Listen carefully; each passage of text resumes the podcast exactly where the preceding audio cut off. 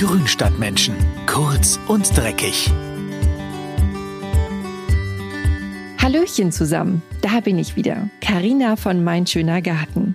In Riesenschritten geht jetzt die Gartensaison zu Ende und wir in der Redaktion wissen kaum noch, wie wir mit allem hinterherkommen sollen. Wo ist denn der Sommer so plötzlich hin?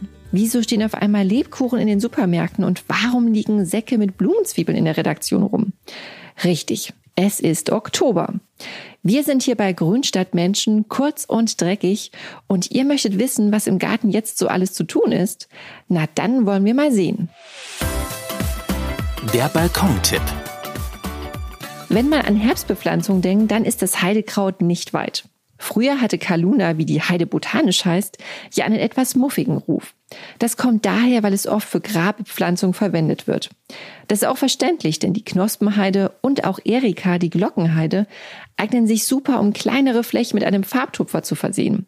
Und weil sie so kompakt wächst, kann man mit Kaluna auch Töpfe und Blumenkästen wunderbar verschönern. Heidekraut hat nämlich den Vorteil, dass es auch im Abblühen seine kleinen Blüten am Zweig behält. Dadurch sieht es wochenlang schön aus. Knospenheide gibt's in vielen Farben, von Rot über Violett bis Weiß.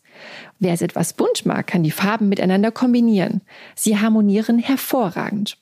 Wenn ihr also jetzt die abgeblühten Sommerbalkonkästen ausmistet und euch nach einer neuen Bepflanzung für den Herbst umseht, dann nehmt euch zumindest als Begleitpflanze oder Lückenfüller das eine oder andere Töpfchen Heidekraut mit. Zusammen mit Hornfeilchen, Efeu, Purpurglöckchen oder verschiedenen Ziergräsern bringt die Heide nochmal so richtig Stimmung in den Topfgarten. Wenn ihr Kästen und Töpfe mit Heide bepflanzt habt, achtet darauf, dass ihr die Gefäße regelmäßig gießt, auch im Winter.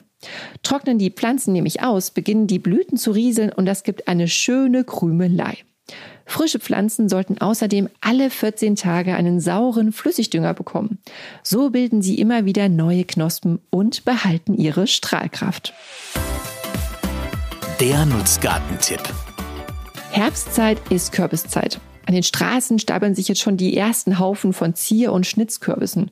Und auch im Garten reifen die Riesenbeeren jetzt zu ihrer ganzen Schönheit heran. Weil so ein Kürbis aber oft ganz schön groß ist, kann man nicht die gesamte Ernte direkt in der Küche verarbeiten.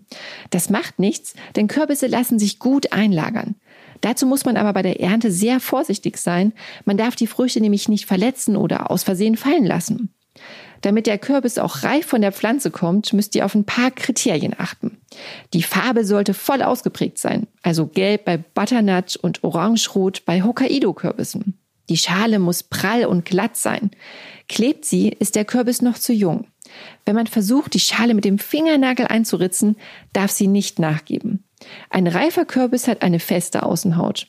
Auch am Stiel kann man sehen, ob der Kürbis erntereif ist. Ist er schön verholzt, kann der Kürbis runter. Ist er noch grün und weich, braucht der Kürbis noch ein bisschen Zeit. Die Reife kann man übrigens beschleunigen, indem man die Kürbispflanze weniger wässert. Ach ja, und falls sich ein weißlicher Belag auf euren Kürbispflanzen breit gemacht hat, dann ist das wahrscheinlich Mehltau. Der tritt ganz oft im Herbst an Gurken, Kürbis und Zucchini auf. Die Kürbisse, die noch nicht fertig sind, könnt ihr aber trotzdem noch an der Pflanze lassen. Denen tut der Mehltau nämlich nichts. Der Biogartentipp. Habt ihr Bäume oder viele Sträucher im Garten, die im Herbst ihr Laub abwerfen?